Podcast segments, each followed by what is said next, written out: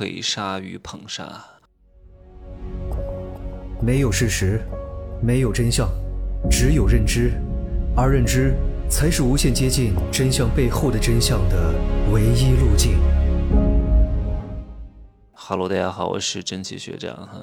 我发现我有的听众呢，傻的可爱，叫至真至善至纯至刚，稍微从我这学了一点点法术，就到处去施展。你以为你是大罗金仙啊？你还只不过是一个畜生，人都还不算。慢慢的从畜生道修炼到人道，从人仙变成神仙，从神仙变成金仙，从金仙变成大罗金仙，还早着呢，着什么急？以为自己眼睛稍微明亮一点了，开了天眼了，火眼金睛了，发现周边很多蠢货。很多笨蛋，单位里面很多小人，你要跳出来显得你牛逼是吗？你跟他斗法是吗？一只狗在那发疯，你跑过去跟他咬，你他妈也是一只狗，对方是个哈巴狗，你就是一条蠢狗。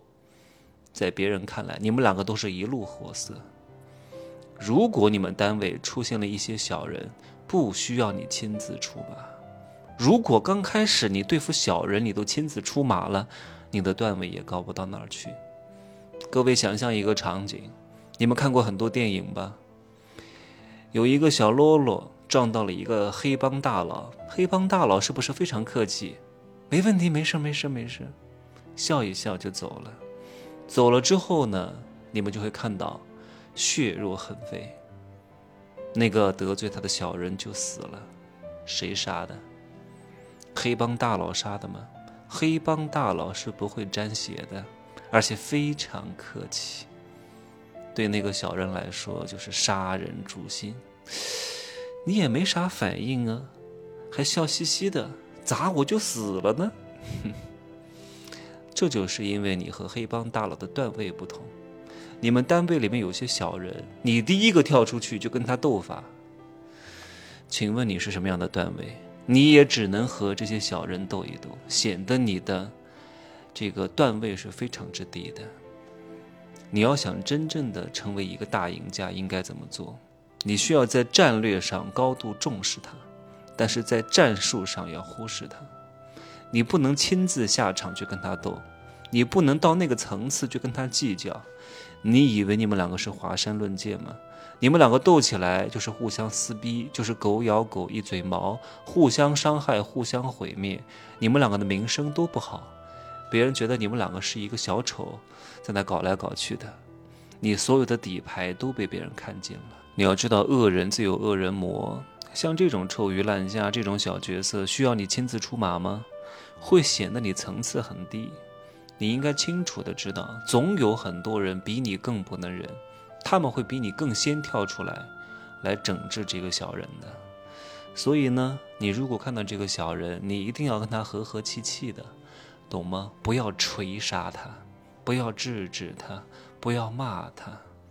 比锤杀更加高级的斗争艺术是什么？捧杀。你练的真大呀！如果这个小人喜欢贪小便宜，你应该怎么办？难道他刚刚犯了这个错误的时候，你就骂他吗？你是在帮他。你应该说：“哎呀，你真聪明啊！”很多人都这样干。太有智慧了，让他觉得非常有存在感，让他觉得非常有成就感，让他在这条道上继续走到黑，犯下更大的错误，贪小便宜，偷点手指，那发展到以后就是职务侵占，再发展到以后就是贪污受贿，那是不是他踩的坑比之前更大呢？所以你要懂得如何去捧杀他和鼓励他，给他鼓掌。当他的观众，让他自己把自己坑死，让他自己把自己的坑挖得越来越大。所以各位，让子弹飞一会儿啊，不要着急，嗯，等个两三年，君子报仇，十年不晚。你看那些武林高手过招，都是互相背对着站二十四小时，都不会动手，都在等。这是什么东西？就是耐心。猎豹在伏杀猎物的时候，也不会立刻冲上去，因为立刻冲上去，猎物就跑了，会浪费自己的体力，所以一直在那低伏着，躲在草丛里面伺机而动。这种战略叫什么？叫以己之不可胜，以待敌之可胜的超级高的策略。所以不能心太急啊！今天就不多说了哈，时间有点晚了，晚安吧，拜拜。